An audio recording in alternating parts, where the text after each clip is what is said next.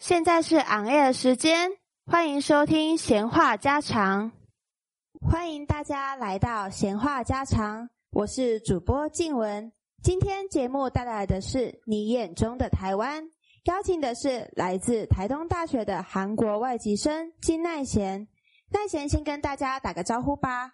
大家好，我是读台东大学华语系韩国学生金奈贤，我来自首尔，因为喜欢台湾的环境，所以来到台湾学习中文。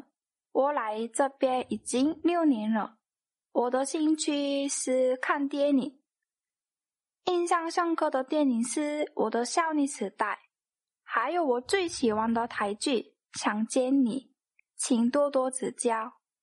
很开心奈贤能来到我们的节目，欢迎欢迎！我们都知道韩国常常吃泡菜或是辣的食物，那奈贤来台湾饮食方面还习惯吗？我刚来的台湾的时候不习惯，因为台湾的口味偏咸，而且比韩国的食物台湾很油。那你喜欢什么样的台湾食物呢？嗯，葱油饼，还有芋头糕。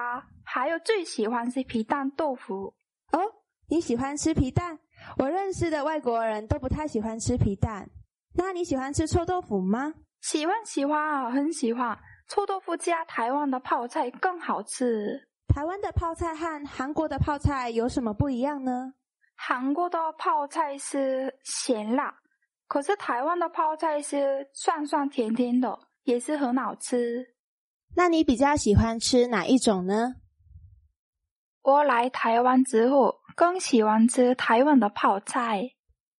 对了，在台湾吃饭的时候需要把碗拿起来。那韩国有没有什么吃饭时的礼仪呢？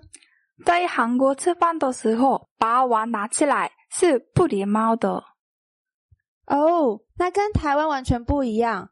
在台湾，老一辈的人说，不把碗拿起来像乞丐，这样很不礼貌。而且啊，我们没有公开母吃，筷子跟台湾也不太一样。韩国的筷子跟台湾的筷子有什么不一样呢？嗯，韩国的筷子都是扁的，所以我刚来台湾的时候，打补习惯很快，常常掉下去。啊，原来是这样，我也不习惯拿韩国的扁筷，到现在都拿不好。好，那在交通方面有没有和台湾不一样的地方呢？嗯，台湾出门的时候几乎会骑摩托车，可是呢，在韩国比较喜欢常开车。诶，那在韩国除了开车，也会搭捷运吗？有啊，我们在韩国也会坐捷运，但是坐捷运可以吃东西，可是，在台湾禁止饮食。刚来台湾的时候常常忘记。那奈贤之前在韩国上学时，都会搭捷运吗？不是，我都是坐公车上学的。哦，说到上学，听说在韩国学校里有前辈文化。对啊，我们不仅是学校，一般生活或是公司也都有前辈的文化。前辈文化是不是看到前辈都是要很尊敬、很有礼貌呢？这是一定的啊，比自己年纪大的人都需要说敬语的。那敬语还有分吗？比如说对爷爷奶奶还有哥哥姐姐，也是用一样的敬语吗？嗯，不是哦。对爷爷奶奶或是老师会用最高的敬语，可是对哥哥姐姐用的是一般的敬语就好的。哇，那蛮复杂的。我们在台湾只会用您尊称对方，没有分到这么的详细。对啊。我在学校看到你们跟学长学姐相处的时候，没有像韩国一样，大家看起来都像同年纪或是朋友一样，不说敬语，这韩国人来说不礼貌的事情。哦，那台湾没有这么拘谨。哦，对了，如果是第一次见面的话，我们要怎么知道对方的年纪呢？嗯，直接问对方几岁就好了。这么直接吗？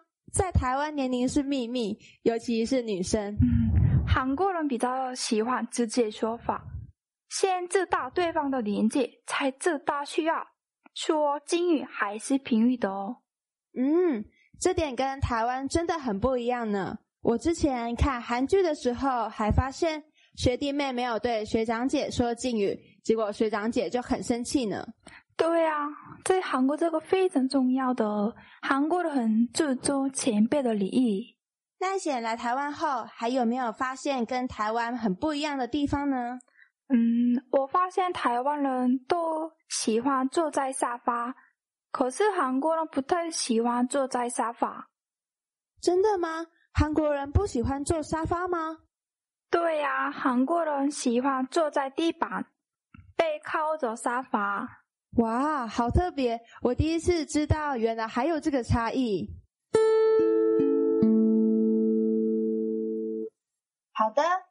韩国和台湾在文化上有许多差异，像是饮食方面，台湾的东西比韩国油，韩国使用扁筷，而且吃东西时不能把碗拿起来，也没有公筷母匙。